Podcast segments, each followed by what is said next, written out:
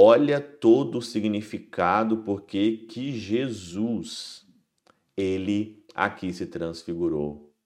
Todos esses motivos que eu acabei de enumerar aqui, segundo São João Crisóstomo, na homilia de Mateus, na homilia 56, versículo 1, na Catena Áurea, são motivos que estão junto conosco.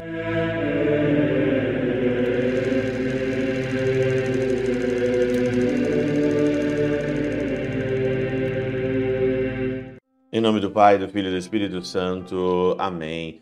Olá, meus queridos amigos, meus queridos irmãos, nos encontramos mais uma vez aqui no nosso Teós, Viva de Coriés, Percor Maria, nesse dia aqui, 5 de março de 2023 Hoje nós estamos então no nosso segundo domingo da quaresma, nesse domingo, né? Nesse ano A.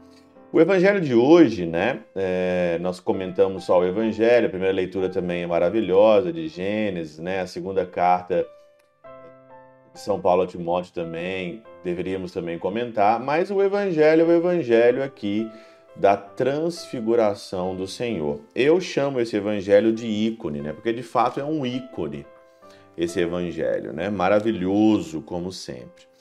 E aí você também já ouviu várias vezes, né? Várias interpretações, várias é, homilias a respeito desse evangelho. Jesus que toma consigo Pedro, Tiago, João e seu irmão e vai ao monte e se transfigura. Tem vários motivos porque o Senhor se transfigurou no monte. E tudo tem a ver com a nossa vida também. E nós vamos então aqui enumerar alguns desses motivos porque o Senhor fez isso. E nós vamos usar a Catena Áurea e vamos usar então São João Crisóstomo. Houve muitos motivos para isso, diz a Transfiguração. Primeiramente, porque o povo dizia que Jesus era Elias e Jeremias, ou um dos profetas. E para que visse a diferença entre o Senhor e seus servos, manifestou acompanhado dos primeiros profetas, né? É interessante que é, tinha naquela época algumas pessoas diziam: ah, Jesus ele é um novo Elias ou é um novo Jeremias. Então, para que vissem a diferença entre Jesus ali e Elias e Jeremias, então o Senhor tomou lá Pedro, Tiago e João e subiu ao monte. Vamos para a próxima. Em segundo lugar, porque os judeus continuamente acusavam Jesus de transgressor da lei, de blasfemo, de usurpador da glória do Pai. Jesus, a fim de se mostrar inocente de todas as acusações, coloca em meio deles aquele homem que, brilhar, que brilharam em ambas as coisas, no zelo pela lei e na glória do Pai. Porque Moisés promulgou a lei e Elias não teve rival no zelo pela glória de Deus. Olha que interessante, né? Tava aquele burburinho, tava aquele diz que não me disse, tava aquela fofocaiada ali, ele é um usurpador, ele é um transgressor, ele é um bandido. Então o Senhor foi ao monte e estava lá. Elias e Moisés. Não, ele não é, não está transgredindo nada. Moisés e também Elias, eles estão a favor ali do próprio Senhor. Outro motivo foi para que soubesse que ele tinha poder sobre a morte e sobre a vida. Olha que motivo bacana da transfiguração. O Senhor, ele tinha ali poder sobre a morte e sobre a vida. Por essa razão se apresenta Moisés, que estava morto, e Elias, que ainda vivia.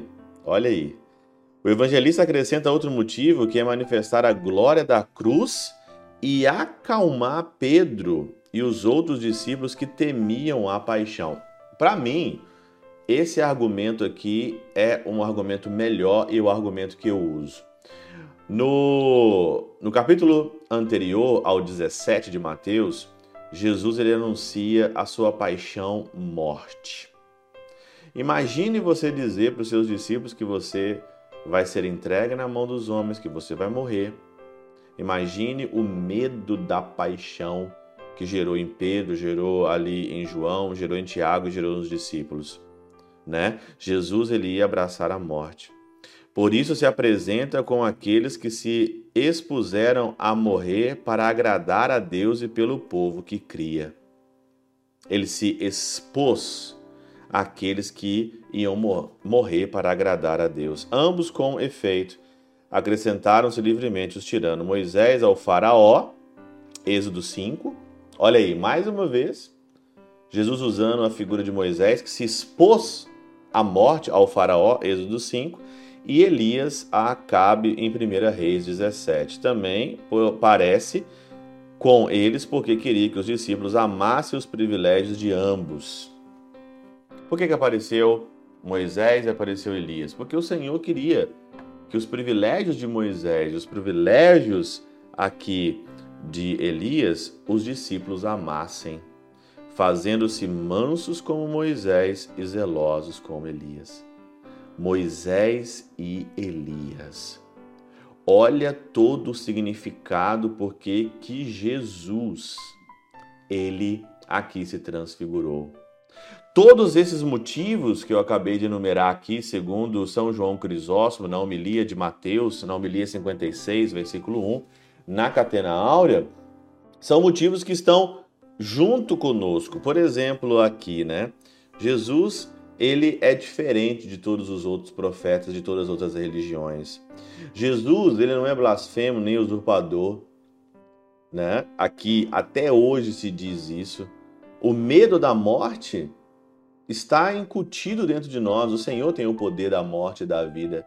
Medo do sofrimento? Todos nós temos medo do sofrimento.